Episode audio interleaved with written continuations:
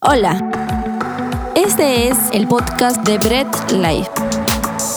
Ponte cómodo y deja que Dios te hable a través de cada mensaje. Qué alegría poder estar este domingo día del Señor con cada uno de ustedes, poder haber adorado juntos, orado juntos. Es un privilegio poder estar en la casa de Dios orando juntos, amén. Genial, genial. Bien, hemos estado en una serie, ya estamos casi por acabar esta serie que es Trastornos, ¿no? Libres de trastornos, ya, ya sabemos que estamos en nuestro mes de libertad como peruanos. Y esta serie es libre de trastornos. Hemos visto que el Señor cómo nos hace libres del estrés, de la ansiedad, de la depresión. Y hoy vamos a hablar de un tema bastante, pero bastante complicado, no solamente para el, el ámbito dentro de la iglesia, sino también en el mundo médico. Y para esto quisiera que podamos entender el universo entero, el mundo entero, la humanidad, la sociedad, todo lo que con ello lleva, está en un constante cambio. Nosotros cambiamos día a día, el mundo cambia día a día, el clima cambia día a día, la sociedad, la economía, todo va cambiando. Y es normal. Es normal incluso los constantes cambios que tenemos como personas.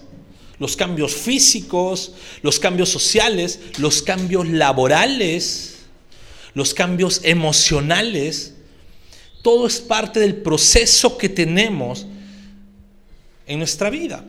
Pero esos cambios, ¿cómo son? Esos cambios son graduales. Cuando hay un cambio un poco brusco, es un poco chocante. ¿no? Cuando pasamos del calor de nuestras camas al frío de tenernos que levantar para trabajar, es chocante, es traumático. Por eso algunos se quedan pegados ahí. ¿Por qué? Porque nos acostumbramos, somos bastante sedentarios. Nuestra vida nos hace ponernos quietos. No nos gustan muchas veces los cambios. Cuando hay un cambio nos incomoda y lo sentimos mal. Imaginemos, ¿no? Vivimos en este clima limeño y nos, nos mandan a un clima, vamos a decirlo, ¿no? De, la, de Piura, que es mucho más cálido, o un clima de la selva, que es mucho más tropical o de la sierra, que puede ser mucho más frío, nos va a chocar cuando cambiamos de trabajo. Es más, dentro del mismo trabajo, cuando nos cambian de área, ya nos choca. O cuando nos dicen, tienes que hacer algo nuevo porque ya, ya, ya agarraste experiencia, ahora vas a hacer algo nuevo. Y estás como que, ay, pero ya, ya empiezan a poner más cosas y todo. Es chocante los cambios. Cuando no dicen tienes que cambiar algo a lo que estás haciendo, nos chocan, ¿no? Chocan contra nosotros. Ahora, entrando a la serie, vamos a ver sobre todo los cambios emocionales. Esos cambios que nos, nos juegan una mala pasada, que podemos a veces estar muy felices continuando nuestra vida normal y luego de un momento se nos viene la bajona. De un momento a otro estás, ah, estás modo emo o inclusive los cambios de temperamentos, ¿no? Estás normalmente feliz, te dicen A y tú gritas B. No, porque te chocó. Entonces vamos a ver cómo estos cambios emocionales, ¿no? Pueden terminar siendo perjudicial para nosotros. Ahora, este trastorno que vamos a ver, este trastorno que vamos a ver, juega con nosotros. Va jugando con nosotros porque no nos deja constantes, nos empieza a dañar poco a poco, y no solamente a nosotros, sino daña a nuestro alrededor. Es un trastorno bastante peligroso, pero también un trastorno que incluso dentro de la misma iglesia, en lugar de decir, vamos a ayudarte, vamos a orar por ti, se termina convirtiendo en un modelo para señalar, en un modelo para criticar en un modelo para juzgar. Muchas veces dentro del cristianismo mismo y en la iglesia pasa que cuando vemos este tipo de cambios, en lugar de ser soporte para nuestros hermanos, terminamos siendo ese verdugo que los castiga. Así que vamos a hablar de la bipolaridad. ¿Quiénes son bipolares aquí? Ah, ¿sí? ¿Hay algunos? Ya, vamos a hablar. A ti te voy a hablar entonces. ¿Ok? ¿Y qué es lo que la Biblia, vamos a hablar de la bipolaridad y qué es lo que la Biblia nos dice con respecto a ello? ¿No? Vamos a ver un poco de la historia de la, de la bipolaridad y por qué le pusieron ese nombre. No tenía ese nombre, recién en 1957 lo pusieron como tal, como bipolaridad, dos polos. Antes de eso tenía un nombre más feo. Decían enfermedad maníaco-depresiva o depresión maníaca. Tenía un nombre más feo, ¿no? ¿Quiénes son depresivos maníacos ahora sí? Allá, allá nos quieren ya. ¿Ok? Entonces, eh, ese nombre incluso de depresión maníaca remonta también a 1921. Quiere decir que ninguno de los dos términos como tal aparece en la Biblia. Así que no, ni uno, no, pero no aparece en la Biblia. No, no va a aparecer en la Biblia, no lo busques. ¿Y en el griego? No, no aparece en el griego. ¿Y en el hebreo? Tampoco. Arameo, no, menos. O sea, no va a aparecer el término como tal en la Biblia, pero acordémonos algo, la Biblia sí nos da referencias a cómo actuar en cada aspecto de nuestra vida. Y si la depresión maníaca bipolaridad para algunos, para que se sientan más cool. La, depresión maníaca o la bipolaridad ataca nuestras vidas. Sí vamos a encontrar recursos en la Biblia de cómo nosotros salir adelante porque el Señor no nos deja con nuestros trastornos. El Señor nos hace libres de nuestros trastornos. Y esta bipolaridad, depresión maníaca para los amigos, es una enfermedad mental grave. No es consideración, no es para considerarla menos. No es que nosotros digamos, ah, depresión maníaca, bipolaridad, ah, ya no, oración ayuno nomás, hermano. No. Tenemos que tener bien claro de qué trata, a qué nos estamos enfrentando y a cómo con la palabra de Dios y con la ayuda de Dios, pues vamos a salir libres de la bipolaridad. ¿Ok? Entonces, Nuevamente la sugerencia que siempre hemos hecho con los trastornos es, hay problemas espirituales, hay problemas psicológicos y hay momentos en que se tiene que tratar de manera profesional, pero también de manera espiritual. ¿no? Si alguno conoce a alguien que padece este trastorno o ustedes mismos padecen estos trastornos, ¿no? son maníaco-depresivos, bipolares para los amigos, no duden en acudir sí a un médico, pero también siempre su primer recurso es la palabra de Dios. Amén. Ok, entonces vamos a orar para que el Señor sea guiándonos en este mensaje y podamos ser libres de la bipolaridad. Amado Dios Todopoderoso, gracias porque tú eres bueno y nos ayudas, Señor, en cada aspecto de nuestras vidas. Dios amado, te pedimos que nos guíes en este momento, nos guíes para poder, eh, Padre, eh, en este tema ser libres, Señor. Tal vez no conocíamos mucho, tal vez no sabíamos mucho al respecto, sin embargo, Señor, tú permites que podamos escuchar y permite, Señor, que podamos salir victoriosos en medio de todo. Te damos a ti la gloria en el nombre de Jesús. Amén y amén. Bien, bipolaridad como les dije, no aparece en la Biblia, pero sí la Biblia nos habla de la situación. Y quisiera que busques en tu Biblia, la aprendas, en Santiago 1.8. La Biblia no dice exactamente bipolaridad. No te dice, ah, esta es bipolaridad, pero sí nos habla de los cambios que puede tener un ser, una persona, y cómo eso afecta. Y en Santiago 1.8, si no lo lees en la pantalla, dice, el hombre de doble ánimo es inconstante en todos sus caminos. ¿Ok? El hombre de doble ánimo es inconstante en todos sus caminos. La palabra bipolaridad significa dos polos. Dos polos diferentes. Cuando agarras una pila, no, para tu control remoto, tienes positivo, negativo. Cuando agarras corriente continua, porque la alterna no tiene polos, continua ves positivo o negativo. Si haces un cambio, malogras tu artefacto. Siempre dos polos. Ahora, un hombre o una mujer, cuando la Biblia habla de hombre, habla de ser humano, está de doble ánimo pues, ¿qué dice la palabra? Es inconstante en sus caminos. La psicología te habla de dos polos, la Biblia te habla de doble ánimo. ¿Ok? Y no solamente se trata de la persona indecisa. Algunos que nos topamos con este texto pensamos, ah, doble ánimo, ah, es la persona indecisa. No, hermano, no seas indeciso. Te empieza a decir, no, no seas indeciso, hermano. No seas indeciso con, con tus ánimos. ¿No? Incluso uno dice, no, no seas indeciso porque el sí tiene que ser sí, él no tiene que ser no. No habla solamente de ello. Es bastante curioso que este pasaje, en lugar de ser una preocupación para la iglesia en general, no termina siendo como que tomado, ah, tomado por encima.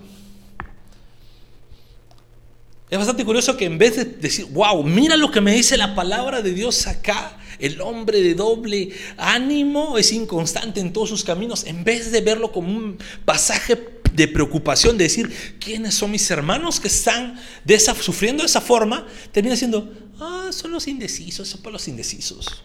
Y terminamos, en lugar de preocuparnos, haciendo caso omiso a lo que nos dice la palabra de cómo actuar. Nos ponemos también juzgativos, hermano, no seas así. No vemos la preocupación, sino vemos solamente el error. Y quiero, más o menos solamente en este pequeño texto, quiero que entendamos bien el contexto. Porque incluso muchas veces dentro de la iglesia pensamos que cuando habla del hombre de doble ánimo está hablando una persona que no sabe si decidirse entre ir a la iglesia o no ir a la iglesia. Si no sabe si decidirse entre aceptar el trabajo o seguir de vago. No sabe si decidirse en qué profesión estudiar y en qué profesión estudiar. Y estamos pensando en ello porque decimos, ah, solamente es para los indecisos. Pero no. Este texto primero está dirigiéndose a cristianos.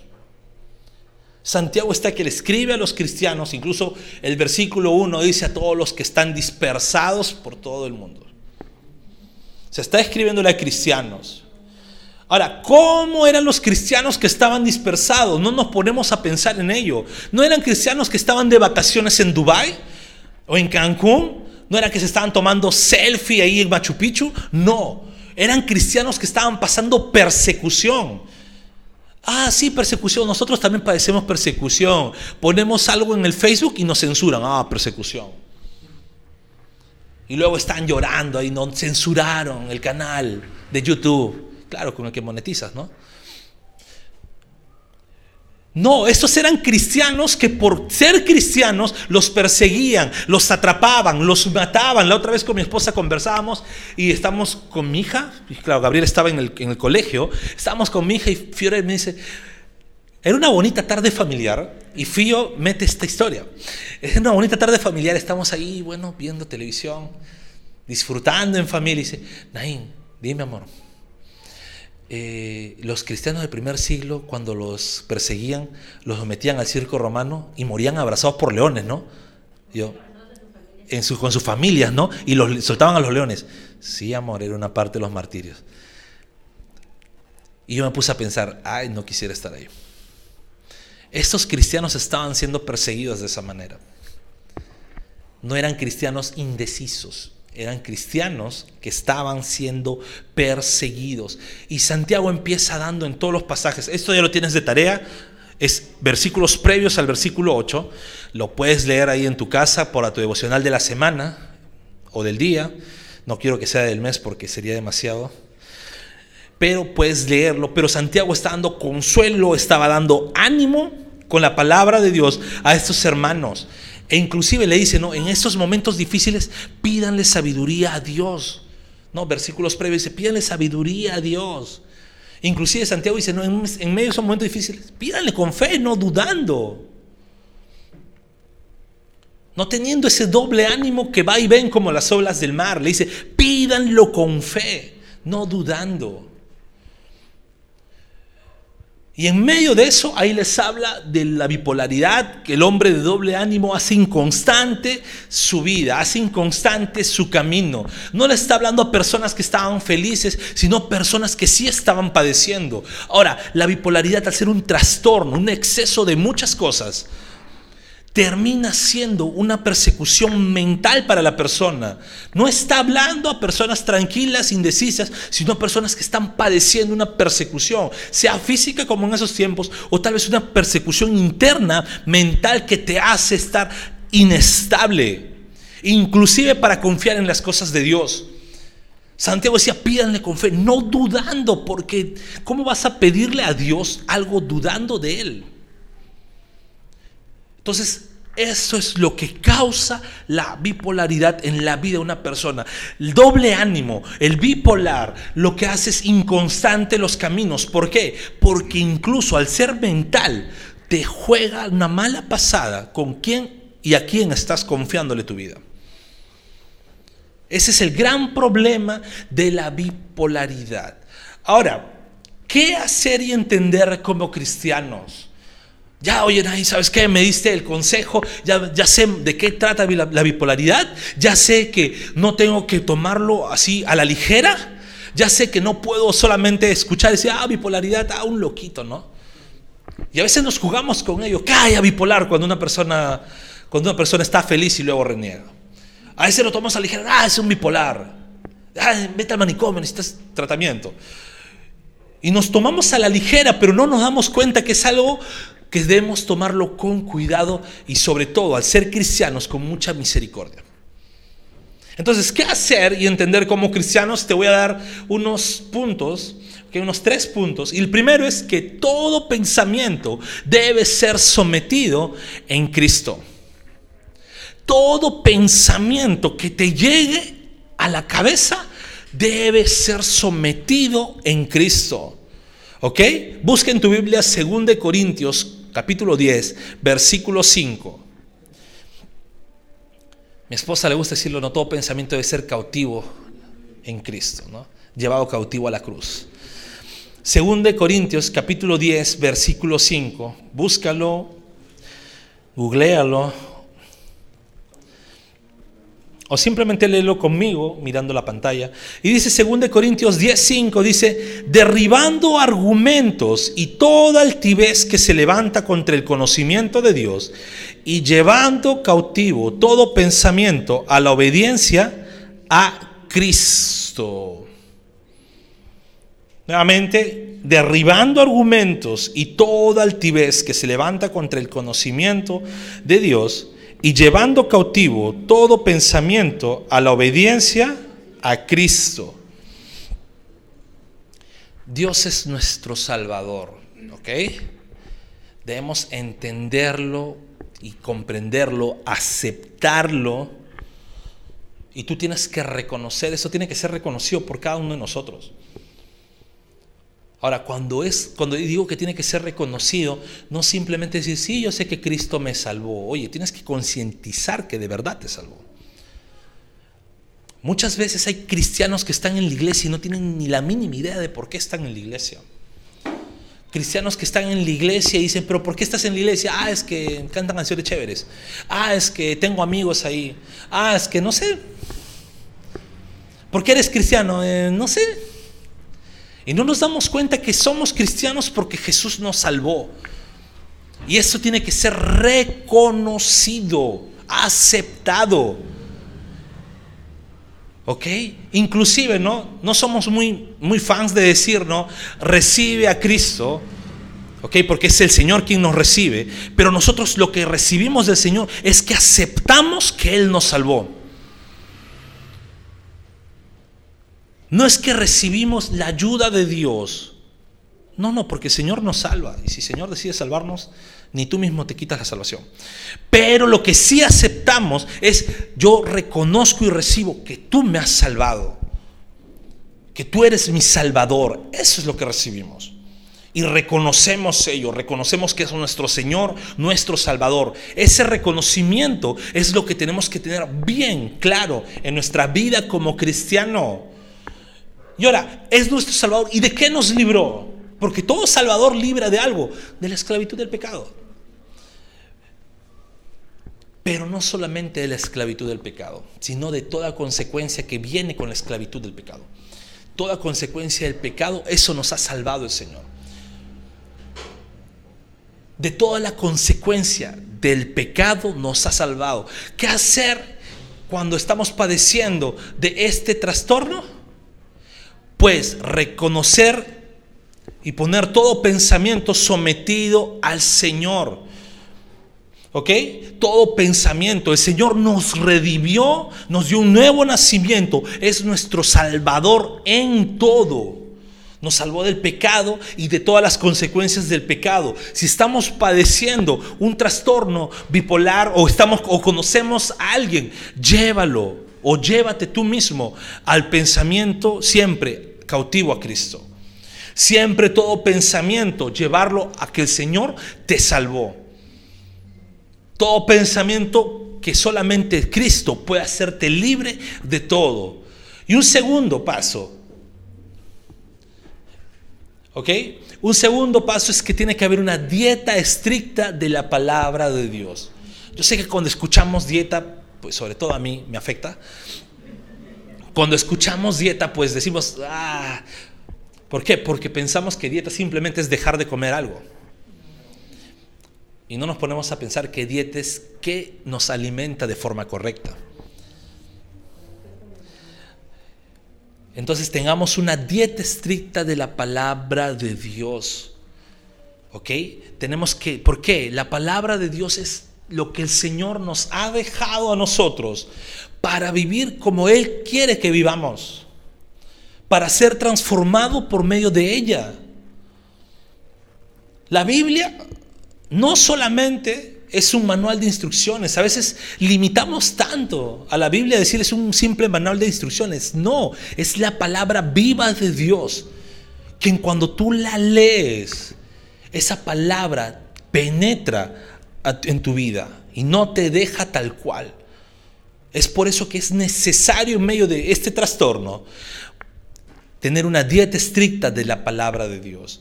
Y según de Timoteo 3, 16, 17, texto bastante usado, bastante conocido. Sin 2 Timoteo 3, 16 al 17, puedes buscarlo. Un texto bastante aplicado, pero muy pocas veces entendido por nosotros. Y dice la palabra, Toda escritura es inspirada por Dios y útil para enseñar, para redarguir, para corregir, para instruir en justicia, versículo 17, a fin de que el hombre de Dios sea perfecto, enteramente preparado para toda buena obra. El que leas la Biblia no es un amuleto mágico. A veces pensamos, no, lee la Biblia, ¿no? ¿Para qué? No lee. No puedes dormir, lee la Biblia. Pero me va a dar sueño, por eso. Y a veces tenemos la Biblia así, o sea, pensamos que simplemente es un libro más. Pensamos que es un amuleto. No, duérmete con la Biblia bajo la cabeza para que no llegue el duende, algo así, ¿no? Para que no venga el duende a molestarle una noche. Para que no te, ah, para que no te llegue el duende. ¿No? Otros entierran la Biblia cuando construyen, hacen una construcción y limitamos la Biblia a cosas que no tienen nada que ver con, la, con lo que de verdad la Biblia es. Ponemos a la Biblia en situaciones en que no tienen nada que ver con lo que de verdad se trata de la palabra de Dios. La palabra de Dios no es el amuleto mágico que hará desaparecer todo, pero sí va a ser la medicina que te va a dar la fortaleza para que pases completamente bien cualquier circunstancia en la que estás. Y en el pasaje que acabamos de leer hay dos palabras importantes. Una es redarguir, que si, Si lo vemos en el griego, no lo voy a mencionar, pero dice, es poner al descubierto. Cuando dice redarguir, no es simplemente, eh, ah, como lo podemos llamar, es ponerte al descubierto. Cuando tú te topas con la palabra de Dios, va a poner en descubierto la situación en la que estás atravesando, la situación en la que estás pasando. No vas a quedar simplemente oculto, vas a ponerte al descubierto todos los males que tienes, todos los problemas que tienes, incluso los pecados que tienes, van a ser puestos al descubierto. Porque eso hace la palabra de Dios, te redarguye. Te hace ver cómo Dios termina viéndote. Porque a Dios tú no vas ocultándole algo. A Dios tú no vas y simplemente, Señor, te voy a contar todo, pero esto no, porque esto solamente es para mí. Esto me avergüenza contarte. No, Dios ya lo sabe. Y cuando tú te topas con la palabra de Dios, la palabra de Dios te hace ver cómo estás y te hace ver la situación en la que estás. No te va a dejar cubierto, sino te va a descubrir para que tú entiendas cómo Dios te está mirando. Es por eso que es necesario una dieta estricta de la palabra de Dios. Y la segunda palabra en este pasaje es corregir, que significa rectificar por completo. Una corrección que va de a pocos. Una corrección que no te deja igual.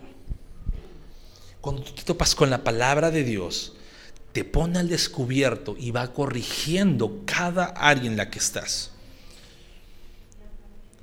Estamos con esos trastornos, esa bipolaridad, ese trastorno de dos polos, ese doble ánimo como lo dice la palabra de Dios.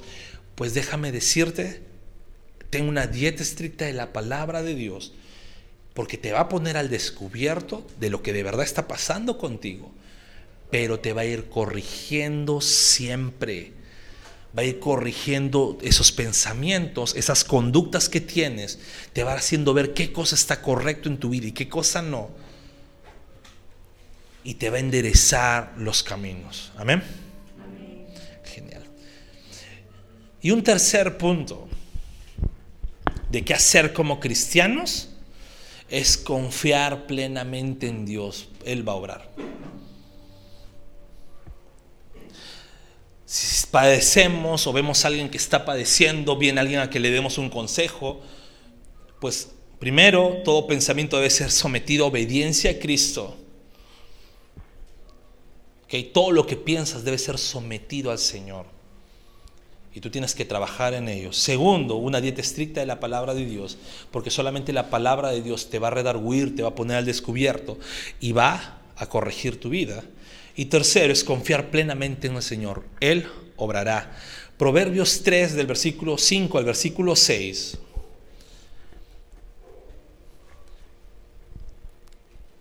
Proverbios 3, versículo 5 al versículo 6, Antiguo Testamento. Proverbios 3, capítulo 5, perdón, capítulo 3, versículo 5 al versículo 6. Bien, lo leemos, en la pantalla también va a aparecer. Dice, fíate de Jehová de todo tu corazón y no te apoyes en tu propia prudencia. Versículo 6, reconócelo en todos tus caminos y él enderezará tus veredas. A veces esto puede ser controversial porque dices, oye, estoy padeciendo bipolaridad. ¿Cómo me dices eso?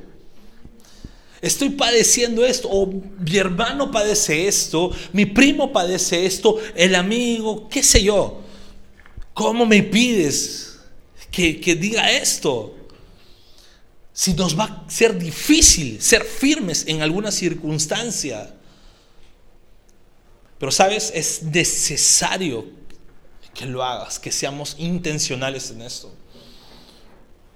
Es necesario que seamos intencionales en poner toda nuestra confianza en Dios. Es sumamente necesario. No podemos decir, es que no siento hacerlo, no puedo hacerlo. No, es necesario que lo hagas.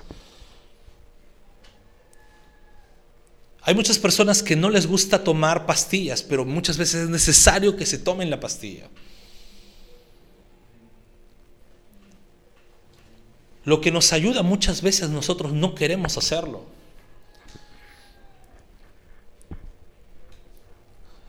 Cuando la primera, segunda, sí, la primera vez que me, que me dio cálculos,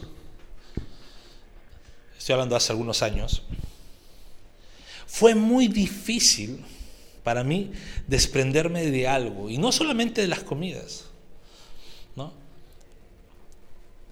No solamente las comidas, mi esposa se las ingeniaba para hacer algo rico, sin, sin, sin ningún aderezo que me haga daño. Así que yo estaba happy pero se me fue muy difícil desprenderme del café. Se me fue muy difícil.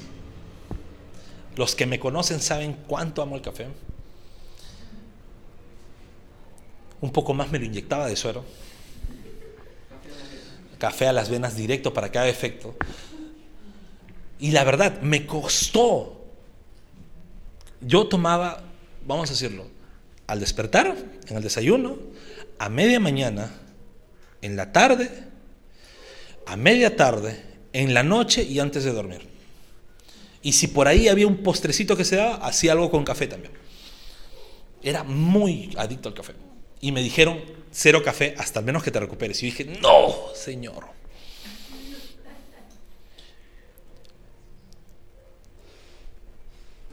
Tenía que hacerlo. ¿Sabes? Así a veces nos ponemos cuando nos dice, tienes que confiar en Dios plenamente. Porque decimos, mi cuerpo no me, da para eso. Tienes que ser bastante intencional. Bastante intencional en fiarte a Dios de todo tu corazón. Tienes que fiarte de todo tu corazón, o sea, toda tu vida. No te apoyes en tu propia prudencia Mira el, poderoso texto que está pasando acá. Porque dice, no te dice eso, no, si no te dice, fíate Dios de todo tu corazón y no te fíes de tu propia prudencia. En este aspecto, en este trastorno, tú no vas a sentir ganas. Puedes estar en un momento sí, un momento no. En un momento motivado, en un momento desmotivado. Pero la palabra te dice, no te fíes en esos estados de ánimo, sino fíate en Dios. Un hijo de Dios puede padecer siempre con algo. Puedes tener alguna enfermedad física, mental, problemas, situaciones, ¿ok? Pero tu fe, tu circunstancia, no es lo que manda en tu vida. La circunstancia que estás pasando no es lo que va a dirigir tu vida, sino la gracia de Dios. Y mientras vas buscando 2 Corintios 12, 9, y estamos casi a punto de acabar. 2 Corintios 12, 9. El apóstol Pablo, el escritor, el teólogo, más grande de la Biblia, el escritor de casi todo el Nuevo Testamento, el apóstol que abría iglesias por doquier, que padecía juntamente con Cristo, padecía por Cristo. No, él no le importaba si lo agarraban en la cárcel, lo metían al hoyo más profundo, no, no, no. Pero tenía un aguijón en la carne para los que dicen que un hijo de Dios no se debe enfermar, pues Pablo, ya luego todo el currículum que les he dado, tenía un aguijón en la carne. Ah, es que seguro no oro. Pablo oró. Y no me digas que oro sin fe. Porque te tildo hereje, te llevo afuera y te quemo. Pablo oró y dice tres veces oré. Vamos a leerlo. Dice, 2 Corintios 12, 9, dice, que, y me ha dicho, bástate de mi gracia, porque mi poder se perfecciona en la debilidad. Por tanto, de buena gana me gloriaré más bien en mis debilidades para que repose sobre mí el poder de Cristo. Oye, Pablo dice que oró tres veces, dice, tres veces clamé al Señor. Ahora, cuando dice clamor, no es solamente, Señor, quítame este aguijón. Estaba clamando el hombre, tenía ese aguijón que lo, que lo abofeteaba, es como una bofetada de Satanás. Y Pablo estaba con todo ese problema, dijo, tres veces clamé al Señor. ¿Y Dios qué le dijo? Hijo, decláralo y te voy a sanar. No. Dios le dijo, la circunstancia no, bástate de mi gracia. Pablo entendió que podía estar en la circunstancia más mísera y dolorosa del mundo. Pero eso no iba a importar porque lo que importaba era que la gracia de Dios estaba sobre él. Nosotros no debemos confiar en Dios por cómo va nuestro alrededor o incluso cómo va nuestro interior, sino confiamos en Dios porque Él nos dio su gracia en nuestras vidas. Tú no confíes en Dios por si te está bien en el trabajo o por los cambios de ánimos que puedes tener. No, tú confías en Dios porque el Señor ha derramado su gracia sobre ti. ¿Lo crees? Genial. Ahora, ¿cómo actuar frente a la bipolaridad? Y aquí vamos a ponerlo en un punto más que nada de consejería, ¿sí? Sea que estés padeciendo el trastorno o sea que de repente tengas que ser el consejero de alguien que lo padece, pues ¿cómo tienes que actuar tú? Como lo repetí en la introducción, sí es necesario que haya atención médica. Es necesario que pues hagas los chequeos correspondientes y todo. Pero como cristianos dependemos también de la palabra de Dios y mucho más de ella. ¿Y qué es lo que cómo debemos actuar? ¿Cómo debemos actuar? Primero, es que debemos ayudar a reconocer y aceptar la condición. Hay personas que no aceptan esa condición, no aceptan los cambios que pueden tener. Dicen, no, no, no, no, yo, y se cierran en que no. Uno tiene que aprender a reconocer o ayudar a reconocer, pero sí, tiene que haber vulnerabilidad, pero no victimización. Tiene que haber una vulnerabilidad en abrir el corazón, pero no llevar al punto de la victimización. ¿Ok? Segundo, tienes que proveer una consejería bíblica en un ambiente cálido y seguro. Ahora, cuando digo cálido y seguro, no es, ah, ya, voy a llevarlo en una casa, prendo la calefacción y nos encerramos bien para que esté seguro. No, en un ambiente cálido y seguro es un ambiente lleno de amor y en un ambiente donde la persona que te va a confiar pueda sentirse segura de que tú no vas a salir a divulgar nada. Y sentirse seguro en que pueda confiar en ti. Pero tiene que haber una consejería bíblica. ¿Y que eso que nos dice? Que tenemos que prepararnos en la palabra de Dios siempre. Otro, llevar a pensar a la persona bíblicamente. Ese es un gran problema porque a veces pensamos en lo que nosotros, o en la circunstancia, en lo que nosotros hacemos, pero no pensamos bíblicamente. No llevamos a la persona a pensar bíblicamente. La persona tiene que sentirse o tiene que tener la Biblia, la palabra de Dios en su cabeza. Tiene que tener la palabra de Dios deambulando ahí. Cuando lleguen los cambios, pues ponerse la palabra de Dios, fortalecerse en la palabra de Dios, hablar la palabra de Dios, cantar la palabra de Dios. Tiene que haber siempre ello, ese pensamiento bíblico. Ahora, tiene que haber de nuestra parte siempre dar esperanza y ánimo. Se ha tenido una mala costumbre, ¿no? Dentro de muchas iglesias que se hacen llamar bíblicas, en decir, no, en la motivación, el ánimo, eso no es palabra de Dios. Oye, la palabra de Dios te tiene que dar esperanza, la palabra de Dios te tiene que dar ánimo. Ahora, tú no vas a animar en tus propias palabras, sino con la palabra de Dios.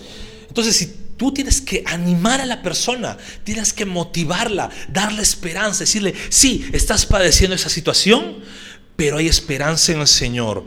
Anímate porque hay esperanza en Cristo. Anímate porque el Señor si te deja así, no te va a dejar sola, va a estar contigo en toda circunstancia, en todo momento. Amén. Luego, con mucha prudencia, ahora lo digo con mucha prudencia, involucrar a la familia. Digo con mucha prudencia porque muchas veces la persona que está padeciendo ese trastorno no va a querer que se entere nadie. Entonces, con mucha prudencia, llevar a la familia, involucrar a la familia, ver la forma de cómo la familia puede ayudarle de una forma prudente. ¿Y qué más? Y eso es muy importante, orar. Ahora, no simplemente, hermano, voy a orar por ti y lo dejas. No, sino vamos a orar juntos. ¿Sabes qué? Visítalo, ora juntos con él. Fortalecelo en la palabra. No dejes de orar por él en tu casa. No dejes de motivarle a que esta persona ore. Y eso es como cristianos, como el Señor va a ir trabajando en nuestras vidas para hacernos libres de la bipolaridad. Y ya para terminar, ¿ok? A la iglesia, quiero decirle, a la iglesia, a los cristianos en general, es que podemos estar padeciendo de este trastorno o conocer a alguien que lo padece. Y esto, ¿sabes qué? Te debe llevar a fortalecerte tú mismo con la palabra de Dios. Esto no nos debe dejar sedentarios. Esto no dejar ahí quietos. Esto nos debe de hacer fortalecernos siempre en la palabra de Dios. Nosotros, como cristianos, tú el que va a aconsejar, tú el que va a hablar con esta persona. Y si lo estás padeciendo, fortalecerte con mucho más de la palabra de Dios. Dejar que sea el Espíritu Santo que llene tu vida. Reconocer que Cristo se llevó en la cruz todas tus cargas y es tu Salvador y entender que Dios como nuestro Padre no nos deja para nada sin su amparo y protección. Esto debemos tener en cuenta como cristianos, como hijos de Dios. Fortalecernos en la palabra de Dios, que sea el Espíritu Santo quien nos controle, quien llene nuestras vidas. Reconocer que Cristo ya nos salvó, se llevó nuestras cargas. Él es nuestro libertador y que el Padre no nos deja sin protección. Y si te topas por ahí con una persona que no es cristiana, una persona que no te va a entender qué es la palabra de Dios, cuán importante es, no te va a entender qué es Cristo, qué hizo Cristo, una persona inconversa Pues sabes, así como es imposible evitar la fiebre sin curar la infección, es imposible intentar lidiar con la bipolaridad sin Cristo. Es un trabajo imposible. La medicina, los tratamientos, las terapias, es un placebo momentáneo. Es algo que nos va a llevar simplemente momentáneamente a calmar las aguas, pero no va a tratar la infección. Es como que estuvieras con fiebre, tomas paracetamol, te baja la fiebre, te vuelve a dar la fiebre, tomas paracetamol, y estás jugando así y no sabes de qué tienes la infección. Y muchas veces ese placebo termina haciendo más daño que la misma enfermedad. Lidiar con la bipolaridad sin Cristo es imposible. Con Cristo en nuestras vidas, y eso tienes que hacerle entender al inconverso, con Cristo en su vida, pues no solamente el Señor se lleva los pecados, sino todo lo que la consecuencia del mismo venía afectando su vida. Ya no es más tu carga, ya no es más tu pesar,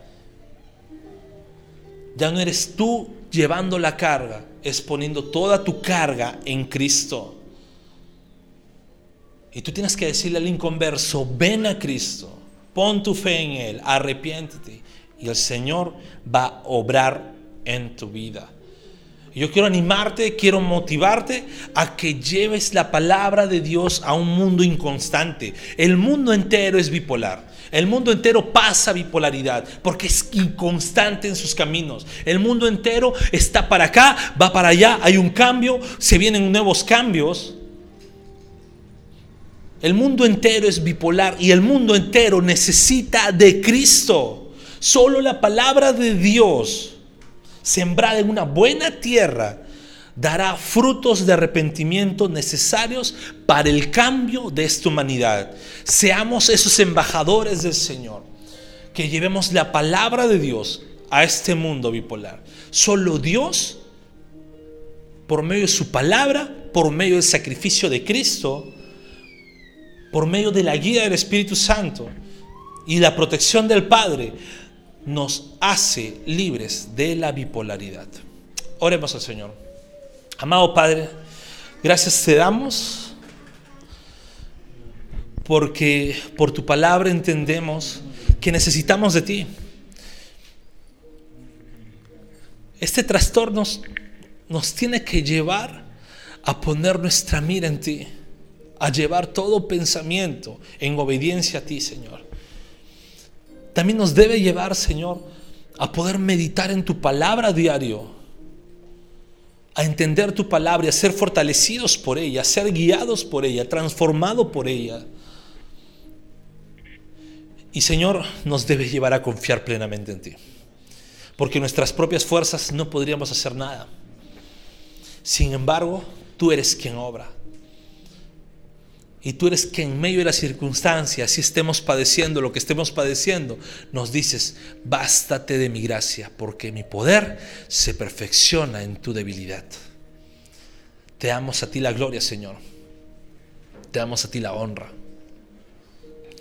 Y Dios, ayúdanos a permanecer siempre firmes y quietos en tu presencia, Señor. A permanecernos quietos en ti, Señor, firmes en ti. Iglesia, nos ponemos de pie para adorar al Señor. Gracias por escuchar el mensaje de hoy y no olvides compartirlo. Síguenos en nuestras redes sociales, Instagram, arroba Bread Life Family, Facebook Bread Life.